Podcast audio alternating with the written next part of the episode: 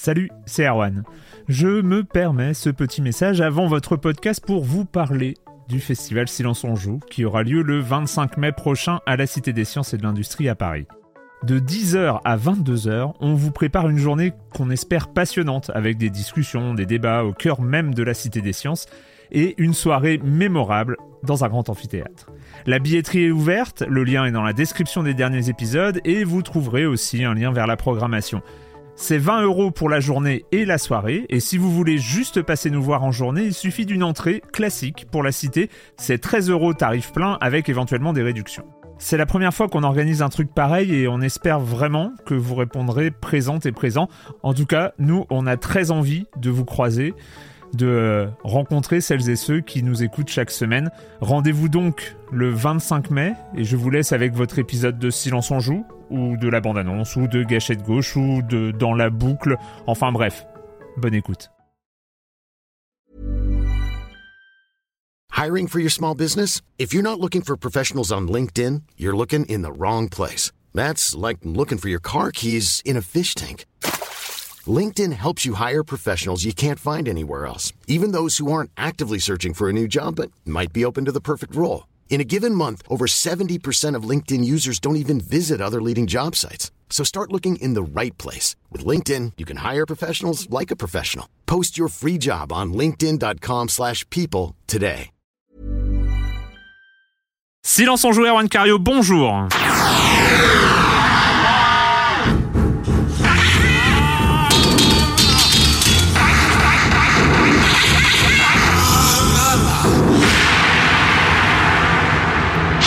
Au programme cette semaine, on va parler, on va parler de Fatality et de Mortal Kombat 10.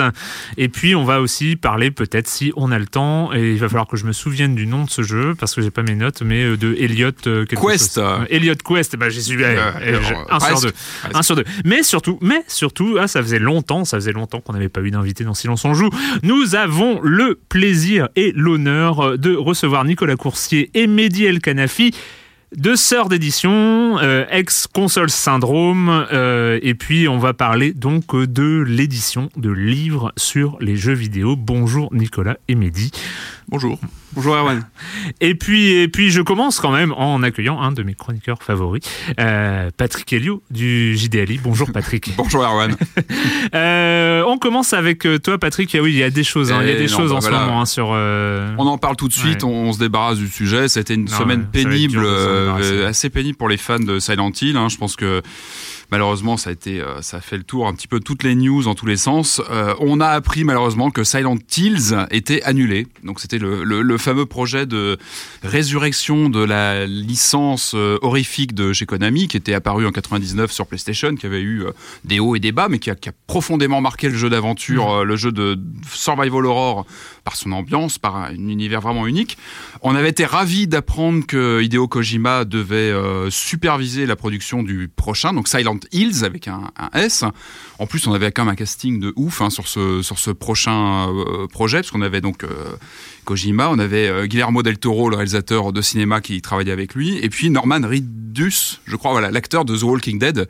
voilà, une petite équipe quand même avec des noms qui brillent, qui font envie, et puis surtout, on avait eu ce ce trailer interactif, PT, qui était sorti, on en avait parlé l'été dernier, qui avait été une claque monumentale. C'était, c'était pas une démo jouable, parce que quand on parle de démo jouable, c'est plus un échantillon de jeu. Là, c'était plus un concept de, de proof of concept. Voilà, de, de, de, comment dire, d'une volonté de montrer que les concepteurs avaient compris euh, comment on faisait peur dans un jeu vidéo et ils avaient amplement réussi leur pari. Enfin moi, euh, on en parlait un petit peu avant l'enregistrement. C'était une de mes séquences de jeu les plus terrifiantes que j'ai connues de, jeux vidéo, et j'en ai quelques années derrière moi. Donc euh, Pity, c'était vraiment un monument du, jeu de, enfin de, l'expérience horrifique. Ils avaient bien compris comment faire peur. Ça, ça, promettait beaucoup de choses sur le, le, nouveau Silent Hills. Et puis, bah voilà, ça s'est confirmé les jours derniers. On on pouvait le craindre. On savait que Kojima et Konami n'étaient pas en très bons termes en ce moment, qu'il est plutôt même sur le départ et que voilà MGS5 est en train de se finir et qu'a priori il va quitter le groupe Konami euh, chez qui il est depuis 85 ou 80 et quelques. Euh, donc euh, sachant qu'il était directement à la tête de Silent Hills, on pouvait s'inquiéter sur la suite du projet, ce que ça allait devenir. Je crois que la première info qui est sortie c'est Guillermo del Toro qui l'a lâché ce week-end, qui a mm. dit bah moi ça me fend le cœur mais ça va pas se faire. Bon, là-dessus l'acteur de The Walking Dead l'a confirmé sur Twitter en disant que, bah, lui aussi, il était, euh, il était vraiment dégoûté, mais que ça se ferait pas. Et puis, euh, il y a eu un poste, je crois, officiel de Konami sur euh, Kotaku qui a, qui a voilà, formalisé la chose, que Silent Hills ne se ferait pas. Ça avait été dit sur Metal Gear Solid que Konami ferait d'autres jeux Silent Hill, qui gardaient a priori la, licence, mais qu'en tout cas celui-ci ne se ferait pas. Et c'est vraiment ce titre, moi, qui cristallisait toutes les, les espoirs de voir cette marque revenir en force. Et, et voilà, donc voilà, oui, très déçu de voir que, que ne, va pas avoir de jeu complet derrière lui. En plus, on apprend que la, la démo va être retirée et même retirée à l'heure où on parle. Je crois qu'elle n'est hmm. plus téléchargeable euh, sur le PS Store, donc elle disparaît. Donc, euh, donc voilà, c'est triste parce que c'est, ouais, c'est voilà, c'est une de ces expériences qui m'a marqué en tant que joueur. C'était pourtant voilà, c'était qu'un passage de jeu. C'était, comme tu disais, c'était plus une promesse de, d'un prochain jeu, mais c'était tellement marquant, moi, que ça m'a, ça, ça, voilà, c'est un titre qui m'a marqué et voilà, il disparaît. Il y aura pas de suite derrière. Euh, c'est triste. C'est vraiment triste. moi, je, pour ma part, c'est, euh, je, je, je, crois que c'est quand même l'annulation qui, euh, qui me touche le, le plus dans, dans, pratiquement dans l'histoire du jeu vidéo. En, en tout cas, moi, il n'y a pas d'autres jeux comme ça qui ont été annulés que j'attendais autant. ça pouvait être euh, je pouvais même me réconcilier avec Kojima à cette, à cette occasion, eh euh, tellement j'avais été convaincu par, euh, par, par ce teaser, ce playable teaser, qui était, qui était, qui était un jeu en lui-même. Enfin, c'est une expérience. Qui, qui, va rester un jeu en lui-même d'ailleurs, qui va rester une expérience qui n'est plus accessible a priori maintenant, on ne pourra plus télécharger. Il y, a, y, a, y, a, un beau papier sur Eurogamer UK qui en parle justement, qui dit que ça restera une expérience qu'on pourra voir sur YouTube, qui va perdurer à sa mm. façon, qui va avoir aussi une survie. Euh, mais c'est triste. Enfin, on se dit voilà, il devait y avoir des, des choses. Et je pense, j'espère qu'un jour on aura peut-être des infos sur ce qui se préparait, sur ce que Kojima avait en tête sur ce projet, et que peut-être que euh, un jour ou l'autre, ça ressortira d'une façon ou d'une autre. Mais ouais, c'est assez frustrant, ouais, clairement. Et après, c'est euh, tout le questionnement quand même sur la stratégie Konami euh, en ce moment qui est complètement illisible. On sait qu'il y a, il y avait eu des départs même avant Kojima, des lead designers de, de Castlevania qui, qui s'étaient barrés. Enfin voilà, on, PES, Winning Eleven arrive pas du tout à s'en sortir malgré les reboots, hein. malgré malgré le, un passage pas trop euh, ridicule à, la nouvelle génération, mais ils sont à des années-lumière de FIFA. Enfin, ça, ça, revient à quoi d'annuler un des jeux les plus prometteurs euh, du moment, de virer Kojima au moment où MGS5 est pas fini? Enfin, il y a, y a, un truc même. Ah, je pense que c'est lié. Enfin, c'est le, le, départ de, de, Kojima qui fait que Silent Hill euh, est annulé. mais il y a un truc même pragmatique qui, qui correspond pas. Enfin, je veux dire, ah il y, a un moment dans une société, dans, dans une société euh, même qui va mal ou même qui a des désaccords. Je suis désolé. Si tu as le, le game designer star de la boîte qui est pas ah, d'accord bah, avec le PDG, on vire le PDG. Enfin, il y a un... et, surtout que ce Silent Hill, il a fait parler de lui avec ce, ce côté très intelligent de cette démo euh, mm. qui, qui s'était téléchargée. On avait eu les chiffres hein, l'été dernier. Il avait fait un million de téléchargements, je crois, en quelques semaines. Ça avait été un vrai carton. Enfin, c'était une super bonne idée de, de, de, de montrer un passage comme ça de juste de teasing. C'est du pur teasing de dire voilà, voilà ce qu'on sait faire. Et ça avait, ça avait cartonné. Et bon, voilà. Le com des com d'il y a deux semaines. Alors euh, sur l'émission en elle-même, il n'y avait pas grand-chose. Bon, faut dire, euh, I am Bread, euh, c'était pas forcément le sujet polémique du moment. par contre, d'autres sujets qui sont dans les forums, les excellents forums de Silence en Joue, dont un qui me fait peur, moi un petit peu. C'est donc c'est Chebrou hein, qui dit, qui a ressorti la discussion sur le numéro 200 de Silence en Joue. Hein, c'était il y a, il y a quelques temps, et donc il dit je ressors cette discussion du fin fond des forums pour poser une question cruciale. A-t-on vérifié correctement que la fameuse émission du 5 décembre 2012 était la 200e Mais euh, je, suis en train. Je Essayons, nous, on essaie de vivre avec ça, nous, chaque jour. Il faut, faut, pas nous ressortir. Je, suis en train de compiler et d'écouter tous les podcasts ah depuis qu'on les a dispo sur la page Silence on joue. Et selon mon calcul, la 200e est en fait l'émission du 14 novembre 2012. La 200e perdue serait en fait la 203e. Ah et, notre ami, de, et notre ami Chebrou euh, de lister tous les épisodes un par un pour euh, valider son, valider son ah calcul. Et donc, moi, dans, dans mes comptes, par exemple, aujourd'hui, nous la 280e émission et a priori ce serait la 283e. Il va falloir qu'on se mette d'accord avant la 300e quand même, euh, histoire qu'on se plante pas de, de, deux ou trois semaines. Enfin, euh, Eggs qui euh, aborde un sujet qui aurait pu qui aurait pu être une des news d'intro. Donc il dit je me pose une question est-ce que je suis le seul à avoir trouvé que les modes payants sur Steam ça aurait pu être une bonne chose? Parce que alors voilà, ça je résume quand même parce que pour ceux qui n'ont pas suivi, il y a eu un petit imbroglio ces derniers jours euh, chez Valve, c'est que Valve mhm. euh, a mis en place euh, sur Steam, en partenariat avec Bethesda, en fait, la, la, possibilité de vendre des modes. Donc les modes, c'est les, les, les, enfin, les, modifications de jeu créées par, par les joueurs eux-mêmes, qui sont généralement disponibles gratuitement gratuit pour, sur le net, pour la plupart, pour la plupart du, dans la plupart du temps. et donc, et donc, ils ont mis en place un système pour rémunérer les modeurs, c'est-à-dire que on vend euh, des modes par pack ou à l'unité. Enfin, c'est, ce serait une fonctionnalité et ça avait commencé par la mise en ligne euh, d'un pack de modes euh, de Skyrim parce que Skyrim étant le un des jeux les, les, plus modés en ce moment. Et, et, donc après gros énorme barouf pétition sur change.org 133 000 signatures un, un, truc enfin voilà une, une sorte de, de levée de bouclier. Et euh, ces derniers jours, euh, donc euh, Valve et Bethesda se sont platement excusés et on retirait cette possibilité, on remboursait tout le monde, et, euh, et voilà. Alors, je, hein, je, lis, je, je, continue avec le, le poste de Eggs, euh, parce qu'il fallait quand même mettre un peu le contexte. Je ne suis pas forcément un gros fan de mode, trop souvent moyen à mon goût et pas assez investi dans la communauté pour aller chercher les pépites. Euh, quand en plus, c'est souvent assez souvent prise de tête à installer et à maintenir. Mais je reconnais très largement que certains modes sont magiques et je et relance à eux seuls l'intérêt d'un jeu. J'en reconnais aussi le travail et ça me paraît pas infernal euh, que les meilleurs soient mis en avant et que leurs auteurs euh, puissent toucher de l'argent de leur travail. Steam met alors en place les modes payants, si j'ai bien compris, euh, et à aucun moment un mode n'est forcé d'être payant et forcé d'avoir un prix. Cela reste à la discrétion des auteurs. On se retrouve avec Steam qui offre de la visibilité son et son panel d'utilisateurs ainsi que toute la couche gestion-installation. Euh, et moi, ça me semblait vraiment bien pour tout le monde au delta de, enfin, à part la répartition des pourcentages, on va en parler, c'est important, euh, était peut-être à revoir, mais même comme ça, les auteurs euh, euh, qui tournaient avant sur les dons, certains pouvaient espérer un meilleur retour et continuer à s'investir dans leur travail. Valve touchait pour le service proposé et Bethesda touchait parce que c'était son jeu.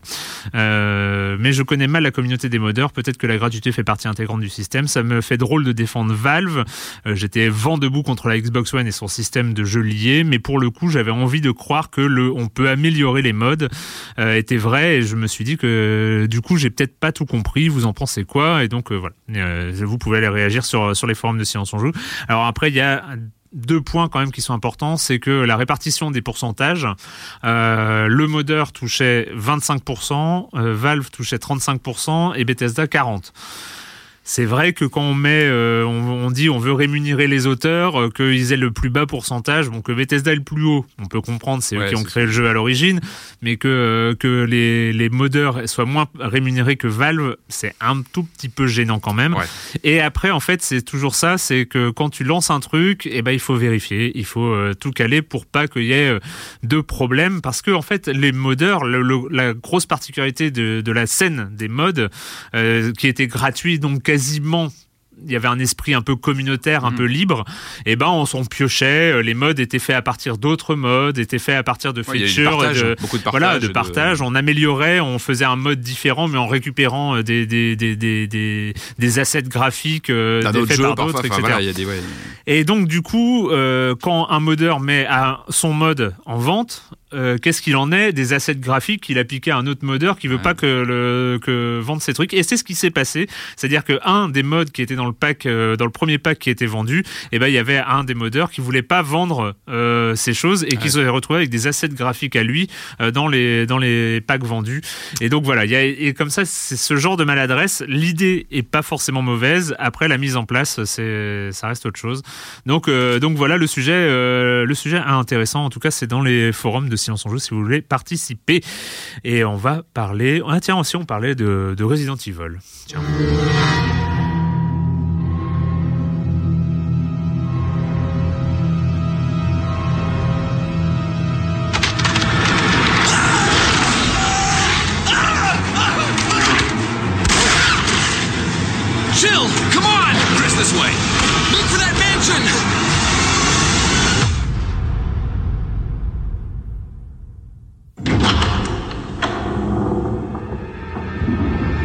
Go on. It's not like we're out of this yet. I think you'd better take a look at this. What is it? No.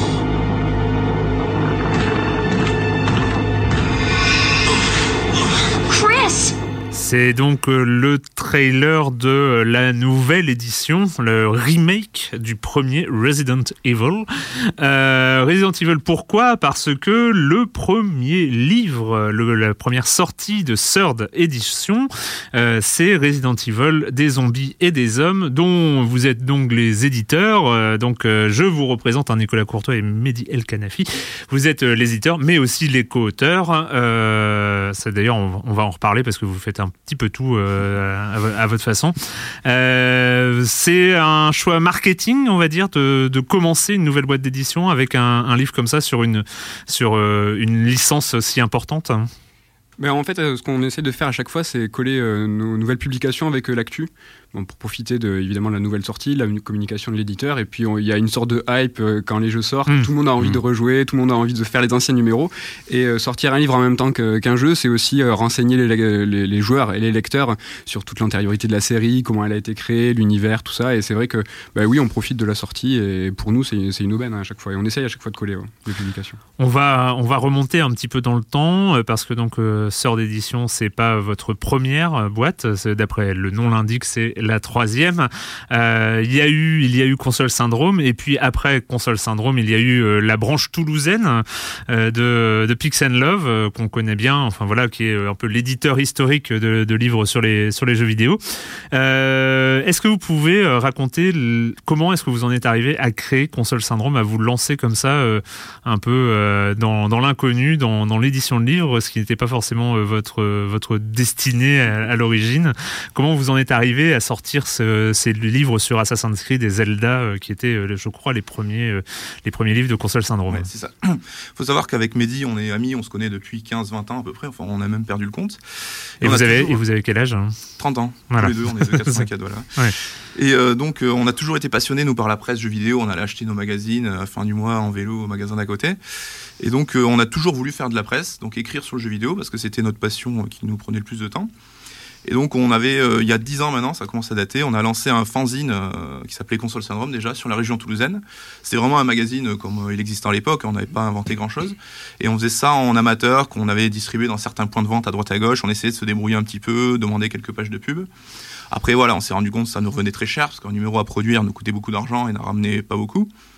Et donc, on peut dire, hein, c'était 14 euros un numéro, on le vendait à 4. Voilà, donc on avait déjà le sens du commerce. Et vous vendiez combien de numéros? Alors le premier numéro, c'était le pilote, c'était 16 exemplaires, donc euh, des mmh. ambitions euh, folles. et euh, donc on a fait 7 numéros, le dernier c'était quelques centaines d'exemplaires, donc on a eu une, grande carrière. ah mais avec, avec 10 euros de perte par, par exemplaire, 100 exemplaires, ça commence à coûter quelques pages de pub avec les magasins de la ville, on essayait un peu de s'arranger comme ça. Et donc du coup, on a, on a opté pour on aller sur Internet, donc c'était bien plus facile, plus gratuit. Donc on a tenu un blog qui s'appelait aussi Console Syndrome pendant quelques temps. Ça nous a permis de continuer à écrire sur les jeux, etc. Et l'objectif, ça a toujours été, on s'était dit, dès qu'on aura fini nos études tous les deux, on va lancer euh, quelque chose, donc un magazine ou quelque chose sur le jeu vidéo. Donc Mehdi, lui, a fait des études d'édition. Moi, j'ai fait de la bio, donc euh, rien à voir mhm. du tout. Ça nous sert hein, sur Resident Evil. Hein. Oui, la bio pour les virus, c'était pas mal. Et donc voilà, dès qu'on a euh, terminé nos études, on a monté Console Syndrome. On voyait que le secteur de la presse se cassait un petit peu la gueule, et en même temps, on a vu que Pixel Love avait émergé et qu'il y avait un public pour les livres de jeux vidéo. Donc on a commencé, on a dit bon, on va faire nos propres bouquins. Alors ce qui tombait bien, c'est qu'on connaissait Pix Love parce qu'un des fondateurs est du Sud-Ouest, on avait eu l'occasion de les hmm. rencontrer. Donc ils ont accepté de, distribuer nos bouquins sur leur boutique en ligne. Et au bout d'un an, et après la sortie de Zelda qui a vraiment bien marché, on s'est rendu compte que c'était plus simple si on bossait ensemble et qu'on se réunissait. Quoi, pour, mm. Parce qu'en plus, on avait des approches assez différentes. Pix qui était plus sur le côté historique, anecdote, etc. Nous, on était plus sur, un peu sur des sagas plus contemporaines. Donc on a permis aussi d'ouvrir un petit peu le public. Et donc Pix a racheté Console Syndrome et on a monté donc la, la branche de toulousaine de, de la marque.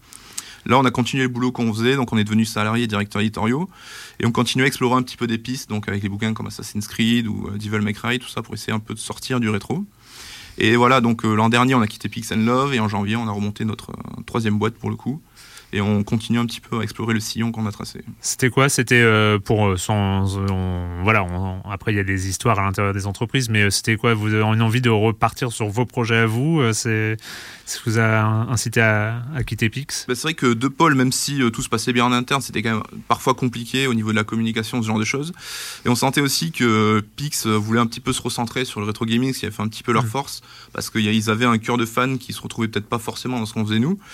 Et euh, voilà, donc c'était peut-être plus simple qu'on quitte la boîte pour euh, continuer notre aventure. Hein. Et depuis notre venue chez Pix, en fait, le, rendement des livres a énormément augmenté. Euh, donc on était là aussi pour ça, pour que pour qu'il y ait plus de publications. Et les fans vraiment de, de Pix Love et fans de rétro n'ont pas forcément compris nous, on sortait plusieurs livres sur les grandes sagas, sur, sur des, choses un petit peu plus contemporaines. Et en fait, eux, ils attendaient des bibles euh, Néo Géo. Et en fait, ils, disaient, mais, mais pourquoi ça sort pas? Vous sortez des livres sur Final Fantasy. Et en fait, euh, ils n'ont pas forcément compris qu'il y avait deux pôles et que mm. c'était pas en moins, c'était les livres Final Fantasy ne, ne remplaçaient pas les livres euh, rétro. Et du coup, il y a eu un petit peu ça, cet amalgame. Et après trois ans, c'est vrai que nous, Pix a connu une, une, expansion assez importante et avec des, des envies. et on a un petit peu voulu revenir tous les deux à quelque chose d'un petit peu plus modeste aussi.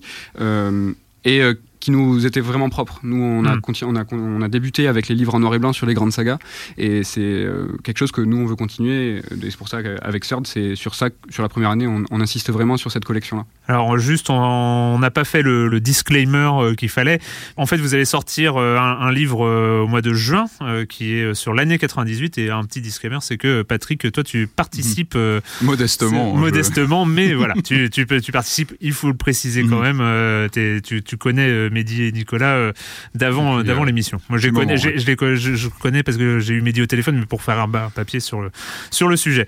Euh, donc donc Third, Third, ça, ça vient d'arriver. C'est quoi? Donc vous reprenez finalement, vous avez arrêté Console Syndrome, c'est un peu l'idée, c'est Oui, parce que Console Syndrome appartient maintenant à Pixel Love légalement, donc nous on a voulu repartir à zéro. Enfin, on voulait pas repartir dans le passé, reprendre une marque qui est déjà existante, donc on a dit bon, on va repartir de zéro on reprend les bases. C'est vrai qu'avec Console Syndrome, on a commencé sur les sagas contemporaines et sur les livres en noir et blanc. Et euh, avec CERD, on, comme tu dis, on reprend là où on a abandonné euh, en fait l'aventure Console Syndrome. Et, et euh, ouais, en fait, on a trois ans, il y a eu une parenthèse qui nous a permis, nous, de, mieux connaître le milieu, hmm. de mieux connaître l'industrie. ça nous a beaucoup servi. Et ouais, on reprend là où, il y a trois ans. Vas-y. non, mais non, j'ai une question toute, toute bête. C'est qui le public aujourd'hui des, des, des, livres comme ça sur le jeu vidéo? C'est plutôt les hardcore gamers qui veulent, euh, ah, qui sont assez complétistes sur un sujet comme Resident Evil, ou c'est plutôt le grand public qui a envie de découvrir euh, C'est qui votre audience euh, numéro un? C'est vrai qu'on s'est posé la question parce qu'on faisait des bouquins noir et blanc. Est-ce que ça va intéresser les gens? Est-ce que les joueurs on pouvait penser maladroitement qu'ils voulaient des livres illustrés, etc. Bon, on a un public qui est majoritairement masculin, ça on peut pas le nier. Et on a beaucoup de joueurs qui sont euh, avant tout des collectionneurs, donc qui aiment le livre-objet. Il y en a plein qui nous disent mhm. j'ai acheté le bouquin, mais je l'ai pas encore lu. Donc c'est vrai que ça fait un peu mal des fois d'entendre ça, mais c'est vraiment de pouvoir posséder un objet en relation avec la passion qui, qui les anime. Mais on se rend compte qu'après on a un public qui est assez varié. On peut, je pense, c'est peut-être plus euh, au-delà de la vingtaine, donc entre 20 et 35-40 ans. Mhm. Après on a quand même des, des, jeunes en salon qui viennent nous voir ou des mères de famille qui cherchent des cadeaux pour leurs enfants. Donc euh, c'est assez varié. Et le public, il est assez diffus. C'est qu'on a, certes, on a une, une, frange de curieux qui va s'intéresser à toutes les sagas qu'on aborde, parce mhm. qu'ils adorent le jeu vidéo en règle générale. Et donc, quand on, va essayer de, de, faire une grande analyse sur une grande saga, ils, vont tenter le coup, même s'ils l'apprécient pas forcément. Mais là où c'est diffus, c'est qu'en en fait, on va toucher les fans hardcore de Resident Evil, puis après, on va toucher les fans hardcore de Final Fantasy, de Zelda. Et euh, du coup, c'est pas forcément, ils se croisent pas tous. Euh, y a, on a vraiment un, des publics un peu différents. c'est pas les mêmes genres de jeux, c'est pas les mêmes. Et euh, il y a ce mot qui revient, euh, qui est déjà revenu euh, beaucoup là, c'est des livres en noir et blanc. c'était, c'est le truc en tout cas qui qui a choqué, en tout cas quand on a reçu. Moi, je me souviens avoir reçu le Zelda de Console Syndrome entre les mains avec cette très belle couverture, très bel objet. Et puis on l'ouvre et pas une seule image de Link, pas un seul ocarina à l'horizon. c'est alors on, le sait, c'est la, contrainte, c'est une contrainte de droit, c'est ça? Oui, pour être tout à fait honnête, oui. Oui, parce que c'est né d'une contrainte, on va pas dire le contraire. Dès qu'on touche aux questions de licence, surtout avec euh, des grands groupes comme Nintendo ou Square Enix, c'est très compliqué. Et au final, on a vu que les gens étaient réceptifs et c'est devenu presque une marque de fabrique en fait. Aujourd'hui, on n'est même plus en train d'essayer de courir à droite à gauche après des licences pour faire des bouquins illustrés.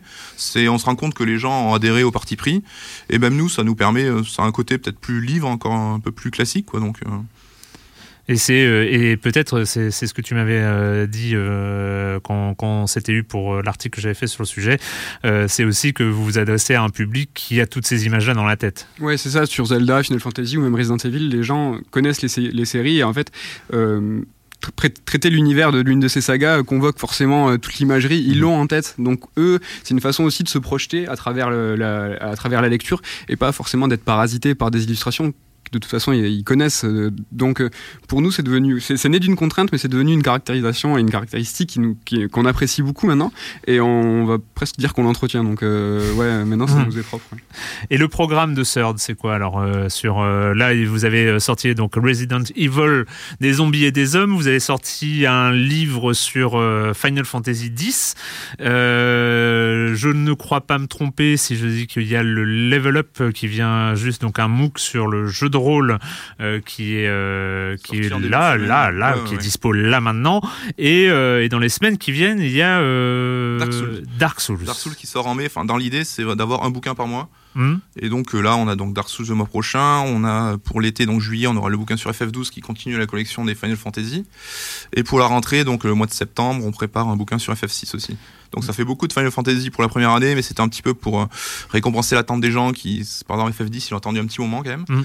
Et donc après, voilà, à partir de la fin d'année, on va peut-être s'ouvrir à d'autres licences, d'autres, d'autres genres. Et c'est quoi l'idée euh, en termes de programme? C'était aussi ça, c'est pas forcément le, calendrier des sorties, mais c'est quoi la, la, ligne éditoriale? C'est euh, qu'est-ce que vous avez envie d'apporter, de faire euh, avec avec Third? Alors nous, on est très porté. Alors c'est un mot un petit peu pompeux malheureusement, mais sur l'analyse et le décryptage.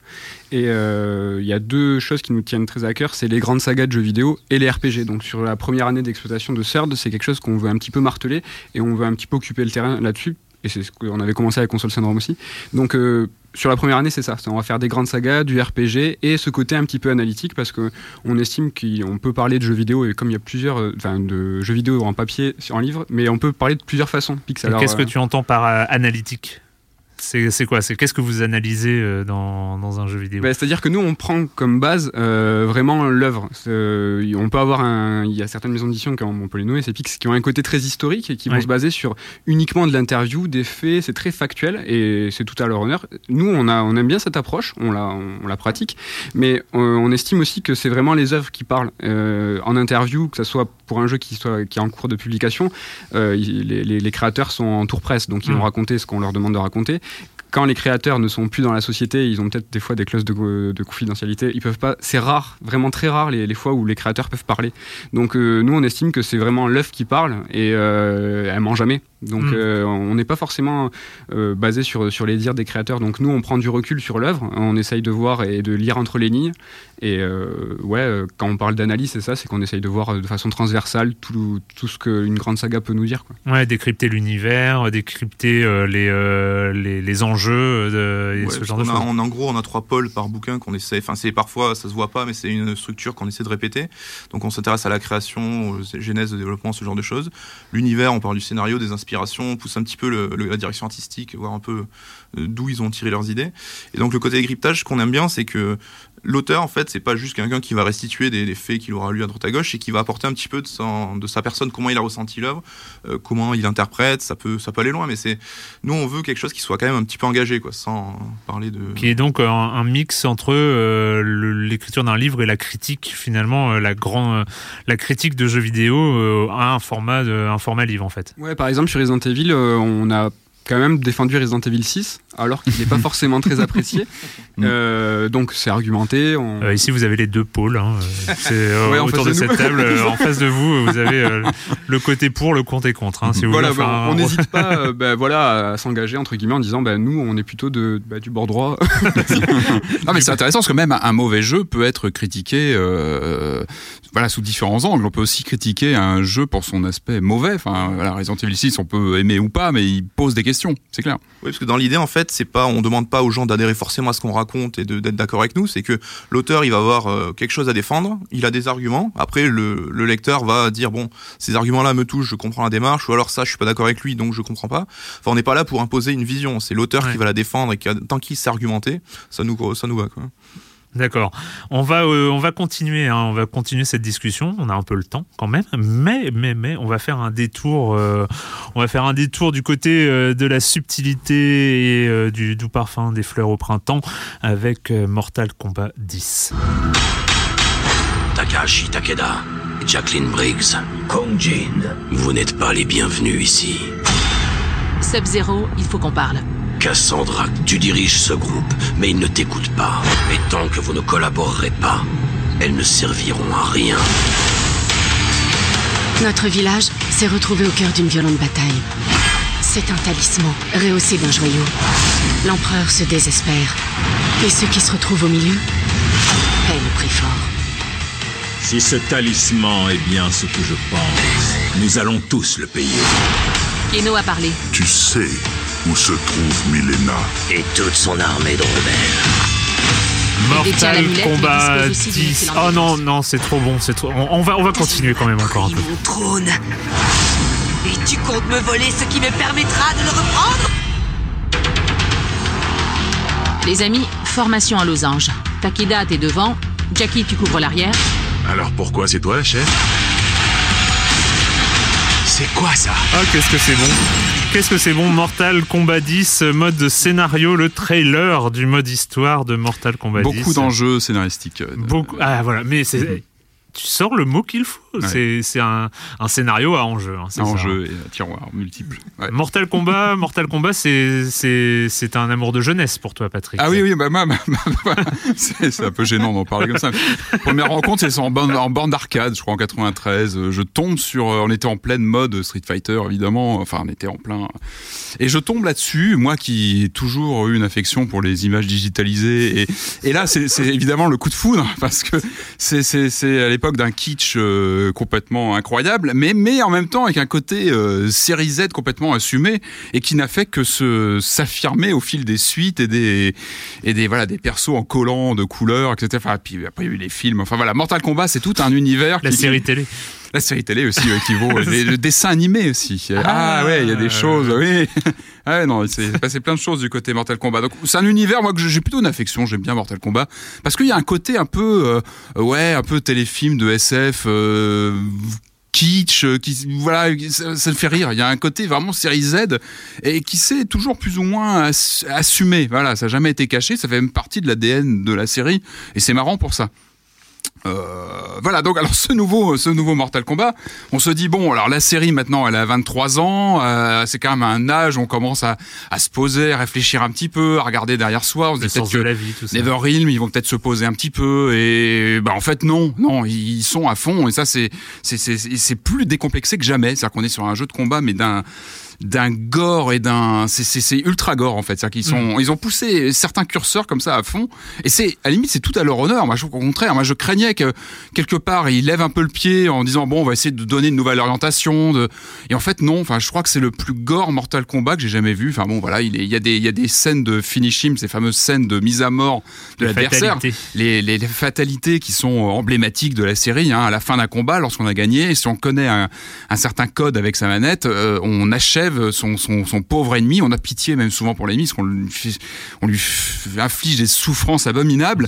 et, là, on sort la colonne vertébrale, on écrase les Ah mais ça c'était le premier, c'était gentil, ça c'était limite du Walt Disney à l'époque, c'était très très gentil. Là, ah mais là là là, je trouve qu'ils ont passé un cap à ce niveau-là, et mais c'est très très bien. Sachant que, ça date ça date finalement aussi du, du de, de, l'avant dernier et des alors il faut Injustice et Mortal Kombat versus DC, euh, où il y avait déjà même en combat euh, sur euh, les des coups spéciaux avec des animations où on voit les squelettes se briser, les, les, euh, les animations X-ray où on voit les, les, os se briser. Bon après le, combat continue comme si de rien n'était. On a le, le, crâne brisé, mais c'est pas grave. Mais c'est ça qui est génial, c'est que ça, ça c'est complètement incohérent, mais mais ça, ça fonctionne parce que en plus, ce qui est intéressant sur ce sur ce X, tu disais donc on a eu un Mortal Kombat il y a 3-4 ans qui était qui est déjà mm. qui était une bonne remise à plat de la série, qui était qui avait eu tendance un peu à se perdre dans, dans, de la 3D, qui était pas bien, pas forcément bien mise en scène. Il y avait eu quelques latences sur un euphémisme, hein, le, le, 4 avait le 4 par exemple qui était le, passage 3D était, était pas réussi. Ensuite, il y avait eu des des, des, des, des arrivées à l'époque PS2, GameCube, etc. qui étaient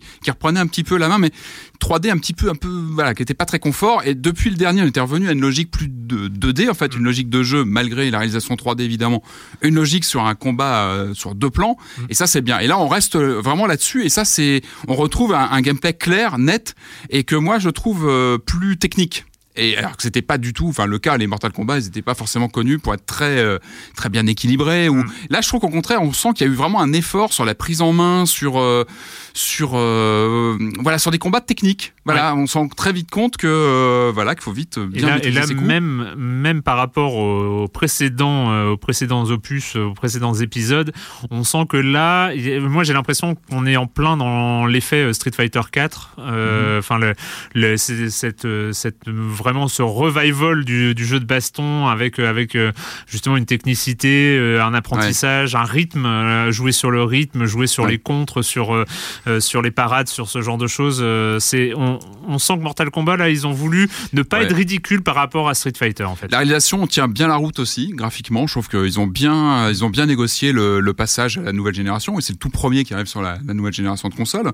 On sent qu'ils ont bien bossé voilà sur la réelle. Graphiquement, il tient bien la route. Les univers sont, sont voilà sont bien foutus les persos aussi.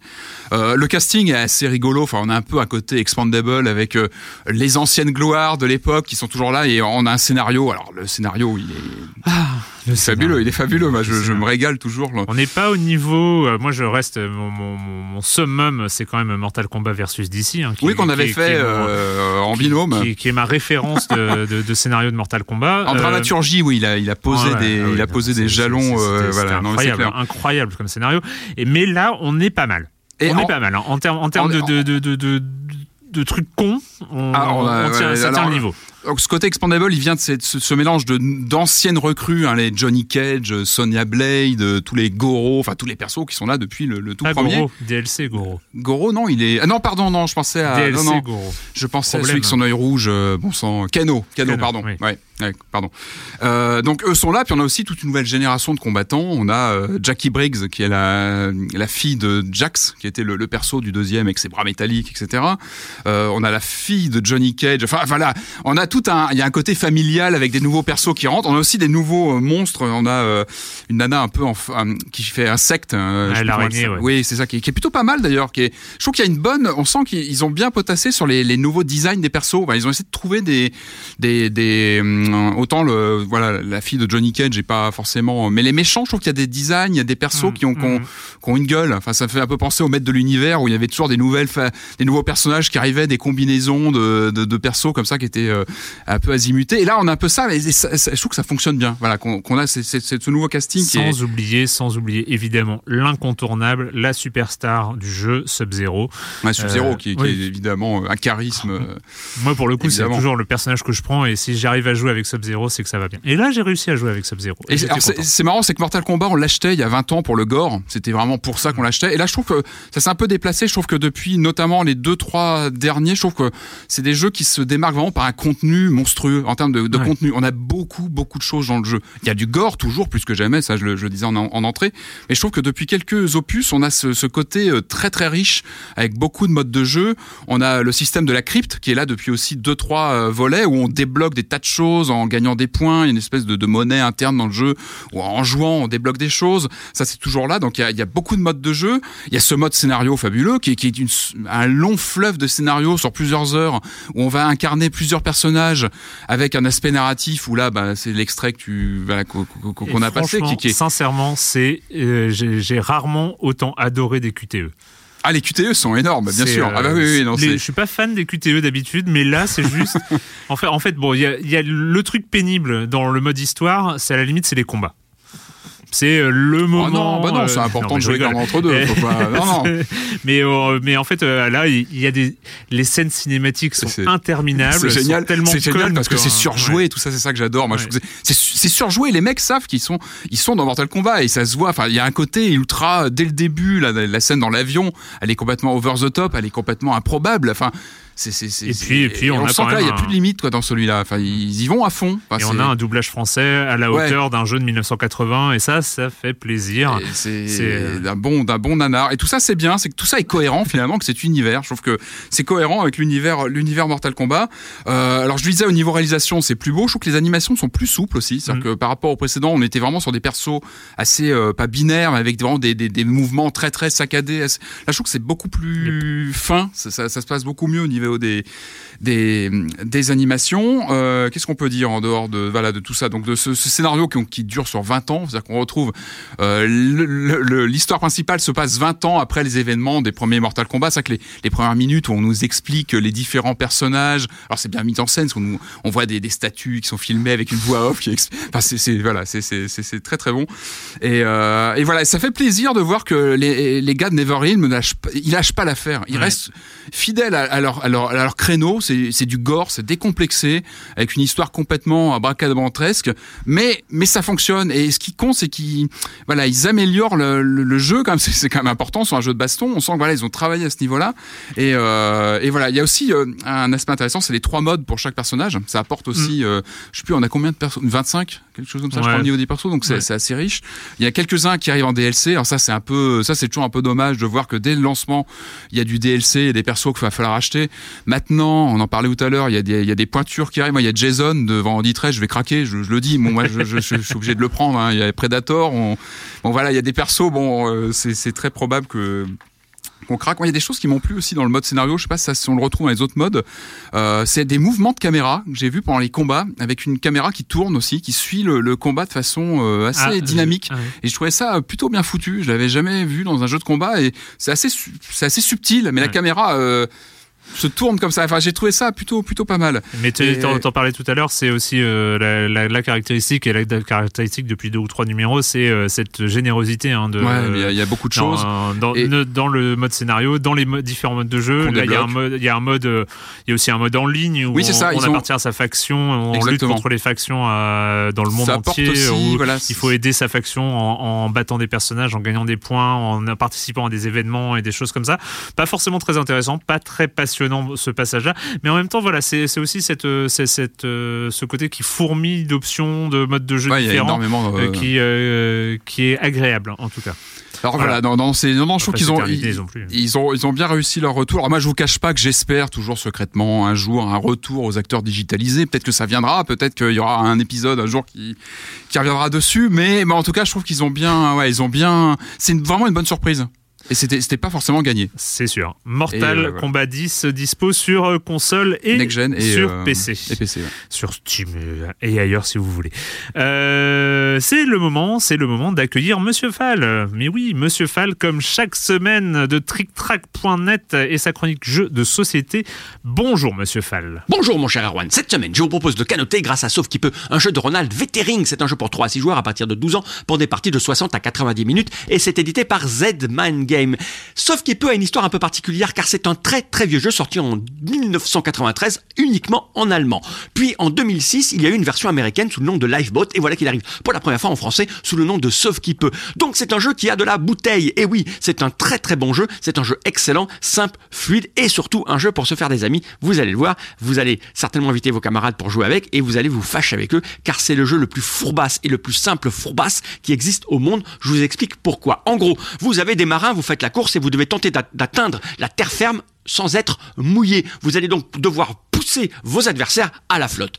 Comment cela est-il simulé? En gros, vous avez des petits bateaux en bois de couleur. Vous avez des petits jetons qui représentent votre équipe à votre couleur et vous allez les positionner dans ces bateaux ainsi que vos adversaires. Bien sûr, vous allez donc partager les canaux avec vos camarades. Et puis chaque tour, avec votre set de cartes, un set de cartes de couleur, euh, vous allez devoir voter pour certaines choses. Donc chaque joueur va choisir une carte, puis on va révéler et puis il va se passer des choses en fonction de la majorité. En gros, on va voter pour trois choses, savoir dans quel bateau il va y avoir de l'eau puisque c'est petits canots prennent l'eau. Et puis, quand il n'y a plus assez de place pour l'eau, il va falloir balancer des joueurs à la flotte. Et c'est là que vous allez voir que c'est un jeu de majorité, puisqu'en fonction du nombre de personnages que vous contrôlez dans le bateau, les alliances que vous allez faire avec euh, les joueurs déjà présents, vous allez décider ensemble de pousser quelqu'un à l'eau. Et là, vous allez voir, vous allez vite vous fâcher. Ensuite, il va falloir décider de quel bateau avance, puisque c'est le premier bateau à arriver sur le sol avec les, les personnages qui vont descendre, qui vont marquer des points. Donc là aussi, il y a une question de stratégie de faire avancer tel ou tel autre bateau. Et puis, ensuite, c'est là que vous allez utiliser votre cerveau. Il va falloir descendre d'un bateau car vous ne pouvez pas rester dans un canot pendant des plombs, pendant toute la partie. Il va falloir descendre et puis après remonter dans un autre canot que celui dans lequel vous étiez. Bref, les alliances vont se faire, vont se défaire. Le bateau qui était devant dans lequel vous étiez, vous allez vous retrouver dans le bateau qui était derrière. Enfin bref, c'est assez formidable à quel point ce jeu est énervant et à quel point vous avez envie de taper sur vos amis une fois que la partie est en cours et quasi terminée. Bref, c'est sauf qui peut, c'est absolument excellent. C'est un jeu pour 3 à 6 joueurs à partir de 12 ans pour des parties de 60 à 90 minutes. Je vous conseille quand même de rester raisonnable hein, quant à vos amis, de pas... Ah, c'est qu'un jeu après tout. Hein. Ça coûte 35 euros pour se fâcher avec ses amis, c'est pas très très cher. Et moi, mon cher Erwan, je vous dis à la semaine prochaine. À la semaine prochaine, Monsieur Fall de TrickTrack.net et TrickTrack.tv. Ouais, 35 euros pour se fâcher avec ses amis. Oui, non, c'est donné. Oui, c'est donné. Hein. C'est. Euh, Allez, on continue avec euh, Nicolas Coursier et Mehdi El Kanafi, donc de Third Édition, euh, qui nous font le plaisir d'être avec nous. Euh, moi, j'aimerais bien qu'on parle un petit peu de cette. c'est quelque chose que j'ai pour le coup découvert quand j'ai travaillé sur le sujet il y a quelques semaines.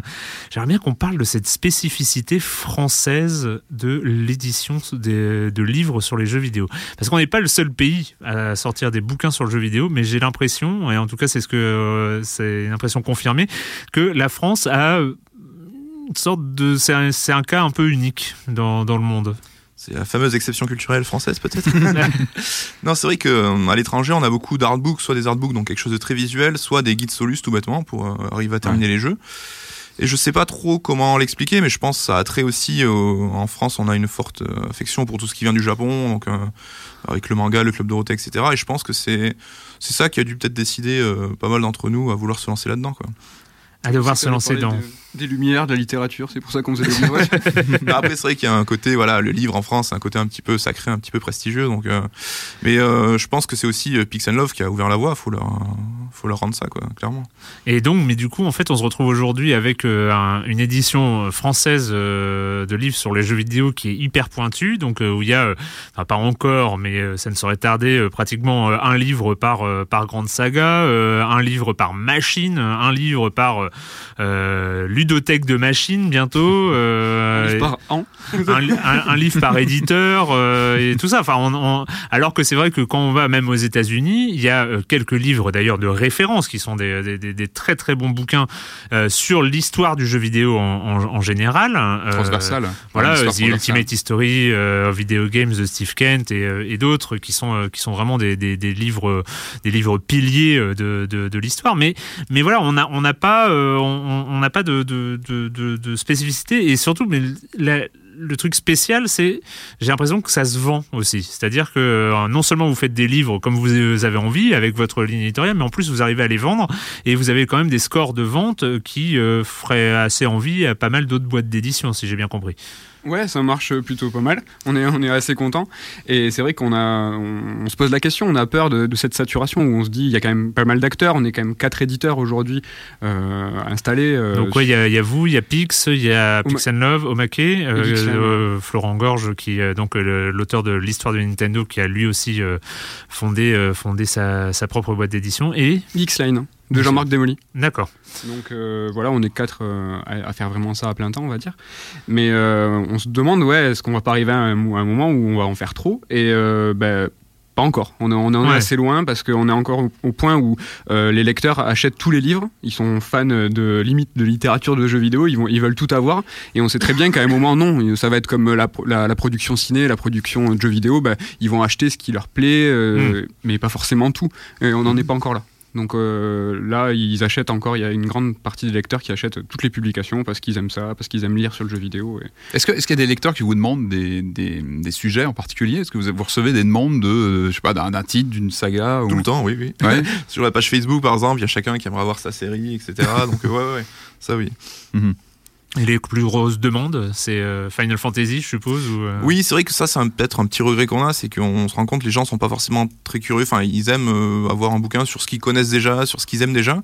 Et c'est vrai que des fois, on a, par le passé, on a tenté des approches un peu plus un peu plus différentes, etc. Et c'est vrai que c'est plus compliqué là pour, euh, pour réussir à vendre derrière. Quoi. Ça, c'est euh, ce que Florent Gorge me disait au, téléphone quand j'avais bossé donc sur, sur le dossier. C'est euh, effectivement, il y a un public, il y a un public qui répond présent, le, le, qui achète les livres, qui, qui suit, c'est aussi assez exceptionnel, qui suit des boîtes d'édition.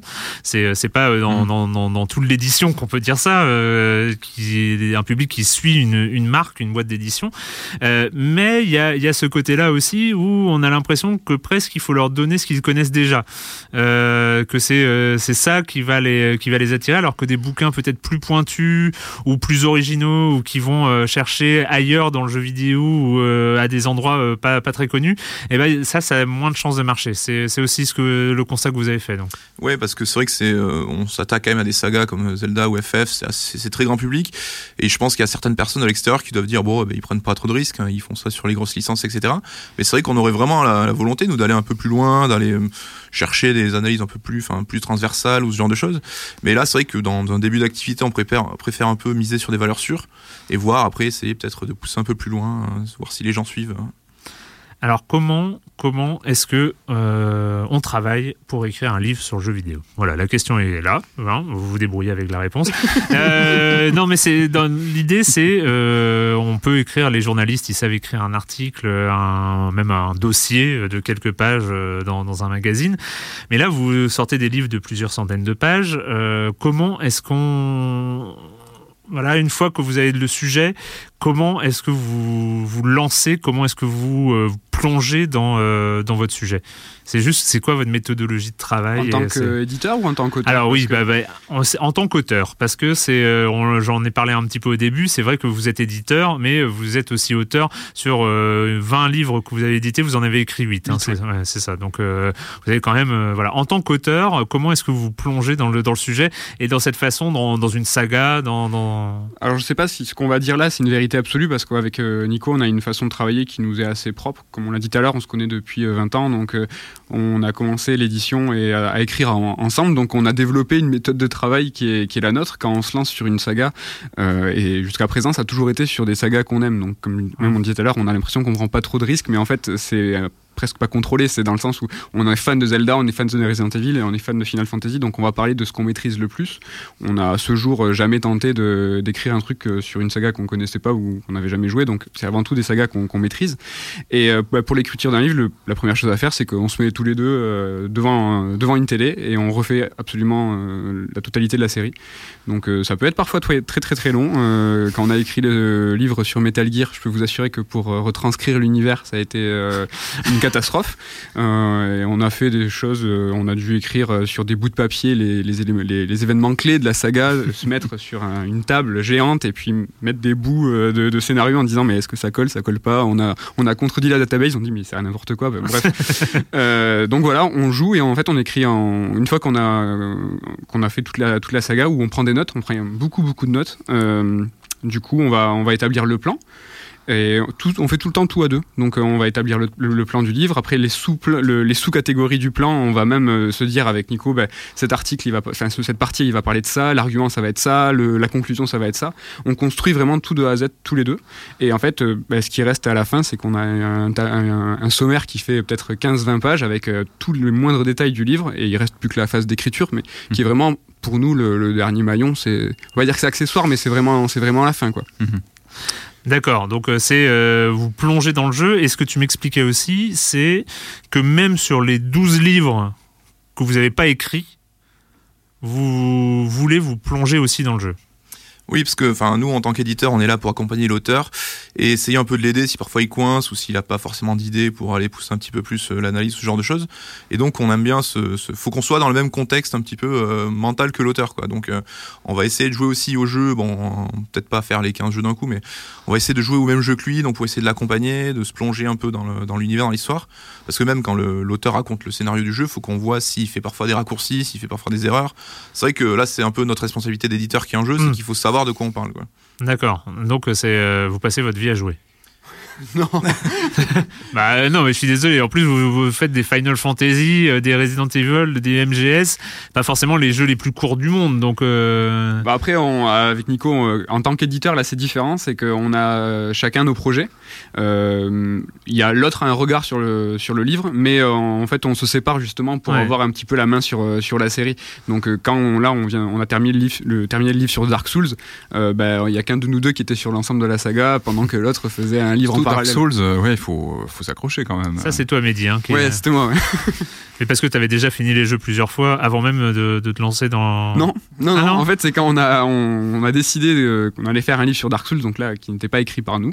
Euh, on s'est dit, bon, bah là, ce serait bien quand même qu'on connaisse le sujet. Donc, donc ah oui. et là, vous avez fait pile ou face, et celui qui a gagné, il a pleuré.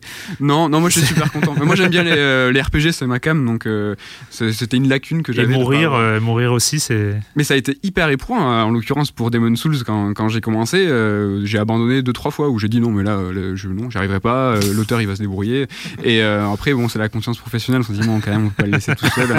Et ouais, ça, ça, a duré un petit mois où par séquence de déprime et de joie, je me suis dit on y va, on y va pas. Le quotidien du joueur de Demon Souls. Quoi. Ouais, mais c'est un moment, il faut avoir un déclic sur Dark Souls et on comprend comment ça marche. Et après, ça va là, Bloodborne, je lui roule dessus, quoi. C'est fait. promenade. La promenade. donc on avait, on a reparlé rapidement du programme. Donc, euh, il y a plusieurs séries dans ce que vous voulez faire. On avait euh, donc, euh, il y a donc Level Up, c'est un MOOC. Il y aurait deux, deux numéros par an. Deux numéros par an. C'est sur le jeu de rôle. Ouais, jeu de rôle occidental, japonais, de, il y a 30 ans à nos jours. On et, de restrictions. On parle de tous les RPG. vraiment, comme je disais tout à l'heure, c'est quelque chose qui nous tient à cœur. Donc, et bon, ça ressemble un petit peu à la presse aussi. C'est un vieux fantasme aussi. On s'est dit, il faudrait qu'on fasse quelque chose comme ça. Et donc, ouais, ça parle de tous les RPG. c'est rubriqué, donc on va parler de jeunesse de jeu, de post-mortem, pardon, de studio, de portrait. Euh, et c'est un traitement de fond du RPG. Donc euh, le dossier de couve, c'est sur Batten Kaitos. Le, dossier fait 56 pages euh, mmh. sur un, un, ouvrage qui en fait 200. Et l'idée aussi, c'est de parler de, tous ces grands RPG, toutes ces grandes séries qui méritent pas forcément un, livre. Donc là, du point de vue commercial, ça serait trop compliqué pour nous de lancer un bouquin, sur un, par exemple sur le diptyque de Batten Kaitos. Mais les jeux sont tellement exceptionnels qu'ils méritent vraiment d'être représentés, qui méritent d'être traités en fond et euh, on, a, cherché une publication et on a créé du coup le, moyen d'en parler de façon euh, optimale. Et donc voilà, Level Up, c'est pour ça. C'est pour pas. Je veux pas parler de ce second couteau, mais de, grandes séries qui méritent, mais hmm. qui, on peut pas faire de, un livre parce que c'est ben, pour nous pas rentable. Quoi. Malheureusement, on a cette casquette aussi. Quoi. Et il y a euh, les années du jeu vidéo, et donc vous allez commencer en juin par l'année 98. Pourquoi l'année 98 parce que c'est aux yeux de beaucoup de personnes une année, euh, une des meilleures années du jeu vidéo. Donc euh, avec des grands jeux, on a eu du Zelda Ocarina of Time, on a eu du Half-Life, Starcraft, Game Fandango. Donc c'était vraiment nous une année qui nous a marqué parce que par rapport à nos âges, donc on est né en 84, c'était là aussi où on commençait à jouer vraiment de façon beaucoup plus intense. On commence à avoir peut-être un petit peu les moyens d'acheter beaucoup de jeux. Donc voilà, c'était euh, vraiment un choix subjectif là-dessus. Donc et là, l'idée, c'était vraiment de traiter du rétro gaming, euh, parce qu'on se rend compte qu'en France, il y a vraiment un public euh, qui est fan du rétro gaming. Il y a des publications, il y a beaucoup de publications qui, sortent sur le sujet. Et donc, on voulait traiter ça euh, de façon un petit peu différente de ce qui se mmh. fait habituellement. Donc, pas forcément aborder ça sous l'angle historique et enfin, les anecdotes qui vont avec. Et c'était un peu de, prendre l'année 98, mais avec nos yeux d'aujourd'hui. Donc voir par exemple les jeux de l'époque, comment ils ont, quel héritage ils ont laissé, comment on peut regarder ces jeux avec avec le recul qu'on a, qu'est-ce qu'ils ont engendré comme héritier Est-ce que ce qu'on pensait qui allait être un événement, peut-être que finalement ça n'a pas marqué grand monde au final Donc euh, c'était ça un peu le prisme d'analyse. D'accord. Et là il est fini, il est euh, presque prêt. Il est fini, voilà. Alors, on termine la maquette et puis euh, il va partir chez l'imprimeur d'ici un mois. Super. Super. Euh, bah merci, euh, merci beaucoup. Euh, merci beaucoup d'être d'être passé nous voir. Merci, merci, à vous. Et donc sœur d'édition, on rappelle que vos livres sont en vente. C'est le, côté le plus intéressant pour vous sur votre site. vous faites de la vente directe sur Internet. C'est aussi disponible sur les sites de vos amis et néanmoins concurrents ou l'inverse, concurrents et néanmoins amis. et puis et puis quelques semaines après dans dans les Fnac et chez tous les revendeurs traditionnels. Donc sœur d'édition, euh, il y a Resident Evil et Final Fantasy X de sortie et Dark Souls et Level Up euh, qui euh, sont là, là qui arrivent, ou qui sont là d'ailleurs. on va terminer, on termine? On a, Oui, on va terminer, Patrick. Oui. C'est toi de me dire si on a le allez, temps. Allez, on, va, terminer. Parle-nous, donc c'est la Wii U, hein, c'est la Wii U. Tu, oui. Tu es le, le, le, la personne qui joue encore. Non, je rigole. Non, euh, nous sommes, nous sommes plusieurs. Il faut, faut pas dire ça. C'est mauvais. Euh, oui, bah oui, là, mais il faut toujours surveiller le eShop de la de la Wii U, parce qu'il y a des fois des perles comme ça qui ressortent. Et là, j'en ai décoté une, une, belle euh, de ces derniers jours. Un jeu, un vrai coup de cœur. Euh, ça s'appelle Elliot Quest, et en fait, c'est sorti sur Steam, je crois, euh, auparavant, euh, et c'est arrivé sur Wii U là, tout, tout, tout, récemment. pour la petite histoire, c'est un jeu, je crois, d'un développeur mexicain, un petit tout petit studio mexicain qui, a eu, qui est passé par Kickstarter, qui avait levé, je crois, 6000 dollars sur 4000. Bon, donc plutôt, plutôt modeste. Euh, alors, Elliot Quest, non, ce n'est pas le nouveau euh, volet d'une série Quest de chez euh, Sierra, rien à voir, c'est pas un nouveau Space Quest, non. C'est un, alors son sous-titre, c'est 8 bits Retro Adventure Game. Bon, évidemment, on voit ça, on clique, on prend tout de suite, c'est évidemment, on Effectivement, se, on, on, se, on, se, jette immédiatement. En fait, du Mexique, ils se sont dit, il y a un mec en France S'il voit le jeu, il va l'acheter. Eh ben non, détrompe-toi. Non, détrompe-toi. Justement, j'ai fait un tour des reviews. Je me suis dit, c'est peut-être moi qui. Et non, non, vraiment, j'ai vu qu'il y avait pas mal de. de... Les reviews sont plutôt bonnes sur le ouais. jeu parce qu'il est. Pourquoi il est, il est prenant? Parce que, bah, en fait, il est réalisé comme un jeu 8 bits. Il s'inscrit dans cette tendance dont je parle souvent ici de jeux faits aujourd'hui euh, qui sont euh, faits à la mode rétro, comme un jeu de l'époque. Donc, ils ont un. Là, lui, il a vraiment un graphisme limite Amstrad, c'est-à-dire qu'on est vraiment plus sur du 8 que du 16 bits. Donc, c'est très basique, mais c'est plutôt coloré, plutôt sympa avec des, petits plans, euh, des plans qui, bougent sur différents euh, différents niveaux. Et alors surtout son son donc ce personnage, on incarne un personnage qui est touché par une malédiction euh, et qui va se transformer en démon à moins de trouver une solution à, son problème et qui va se déplacer dans un monde, une sorte de simili monde ouvert, c'est-à-dire qui reprend un peu le le système de Zelda 2, le fameux Zelda 2 de la NES qui n'arrête pas d'être cité dans le jeu. On sent que le le studio est, je pense, a été profondément marqué par Zelda 2. Il, y a, il est truffé de clins d'œil à Zelda, à Legend of Secret of Mana, pardon, à plein de, de, de jeux marquants du, du, jeu de rôle. On sent que les, les types ont été bercés par, mmh. par ces jeux-là. Et en fait, la structure, c'est qu'on est sur, un, sur une carte de monde ouvert, comme un RPG euh, traditionnel.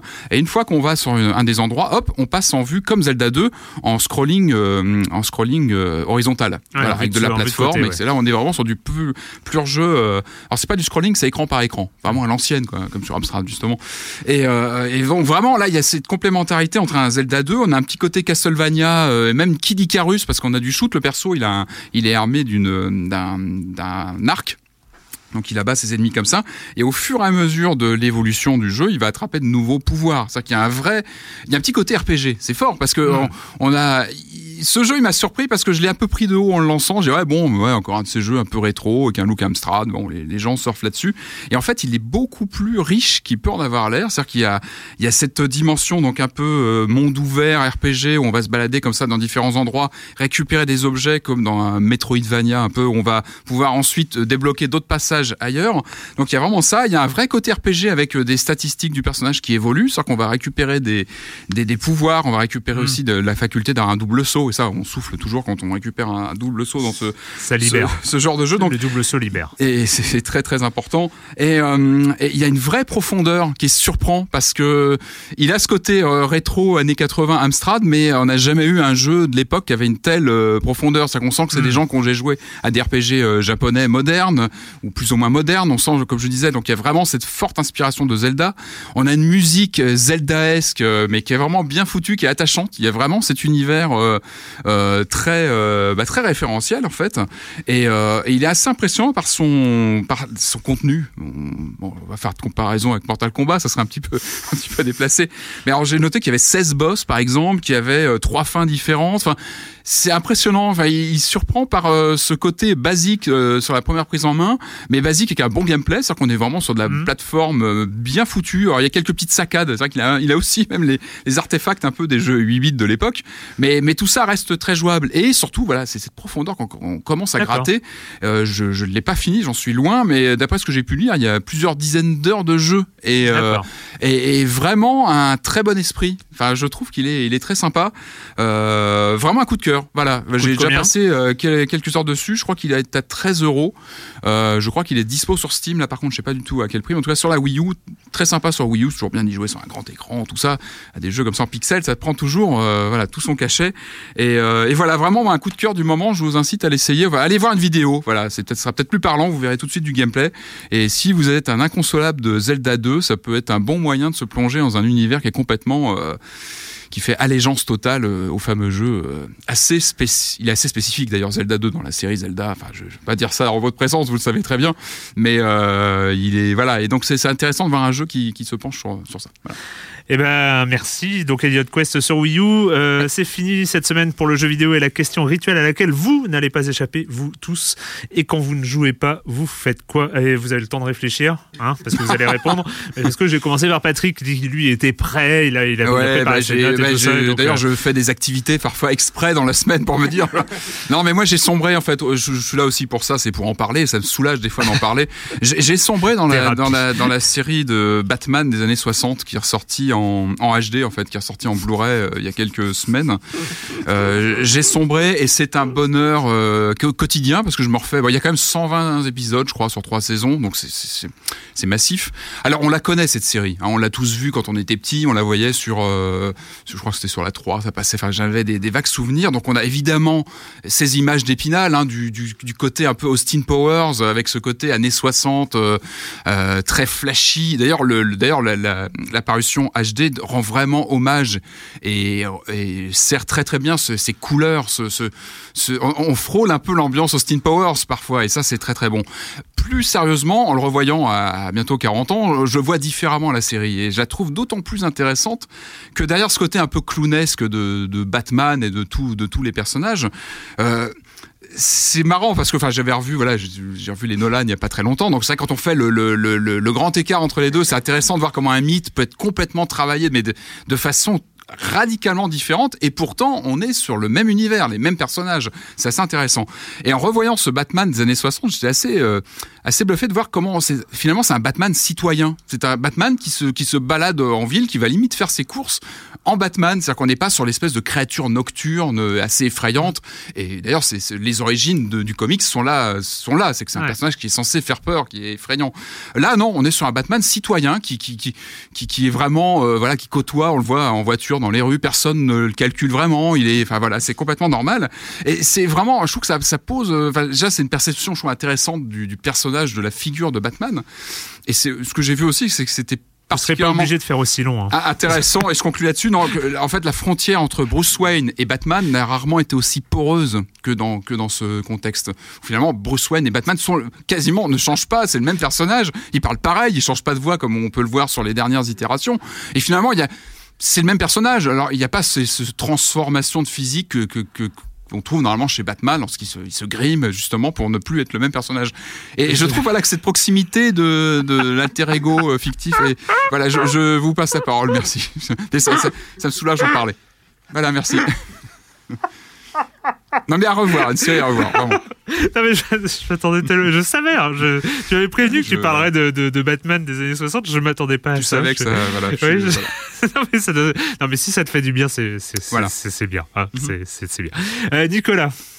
Ça va être compliqué de passer après ça, du coup. Hein, non, mais je, suis désolé, j'aurais dû euh, voilà, fermer la lumière et conclure en général, on fait comme ça.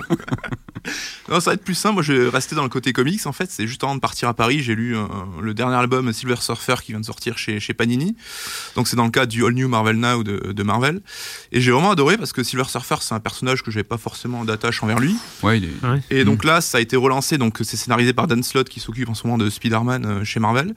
Et c'est déjà graphiquement, c'est super parce que c'est un côté très rétro, mais qui est quand même assez moderne et qui il y a une double page sur une planète pleine de couleurs qui au début qui est absolument superbe. Et au niveau du scénario, c'est vachement bien parce que donc il a mis euh, le Silver Surfer en tandem avec une jeune fille. C'est vraiment un hommage à la Doctor Who. Et donc, on a le Silver Surfer qui est très premier degré, un peu sérieux, qui est mm. même un petit peu prétentieux souvent.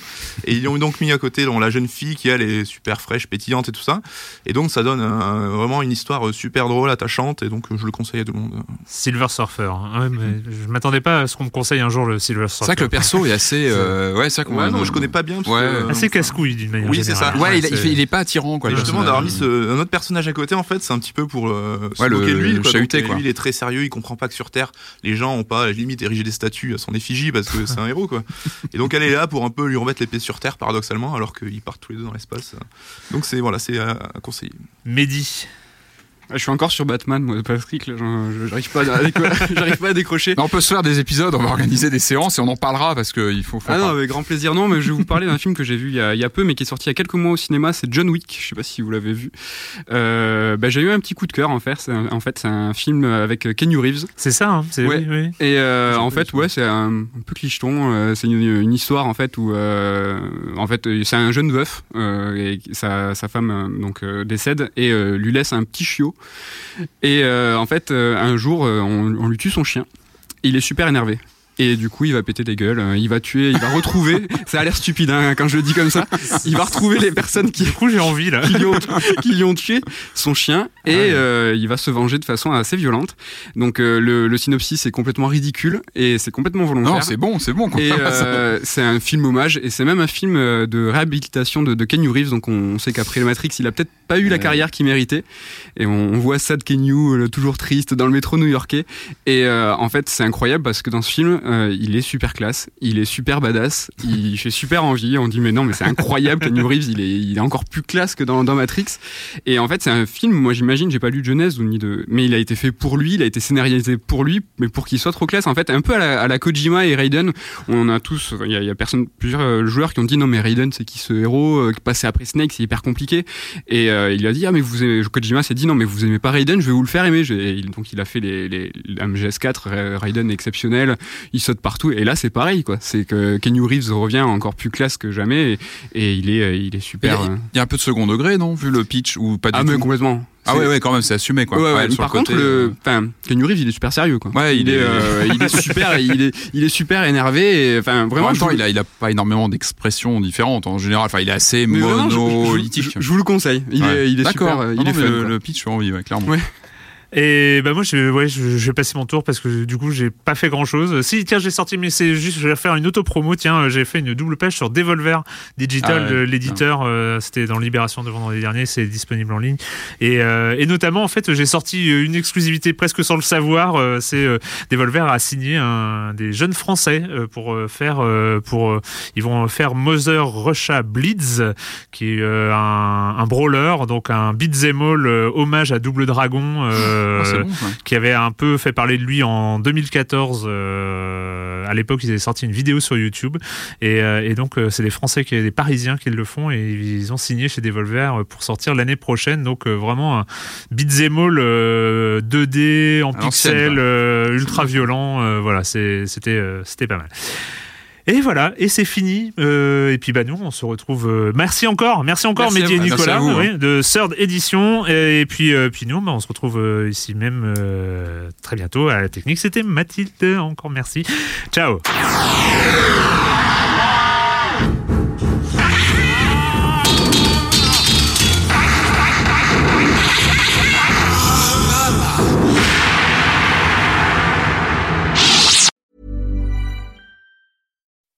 When you make decisions for your company, you look for the no-brainers. If you have a lot of mailing to do, stamps.com is the ultimate no-brainer. Use the stamps.com mobile app to mail everything you need to keep your business running with up to 89% off USPS and UPS. Make the same no-brainer decision as over 1 million other businesses with stamps.com. Use code PROGRAM for a special offer. That's stamps.com, code PROGRAM.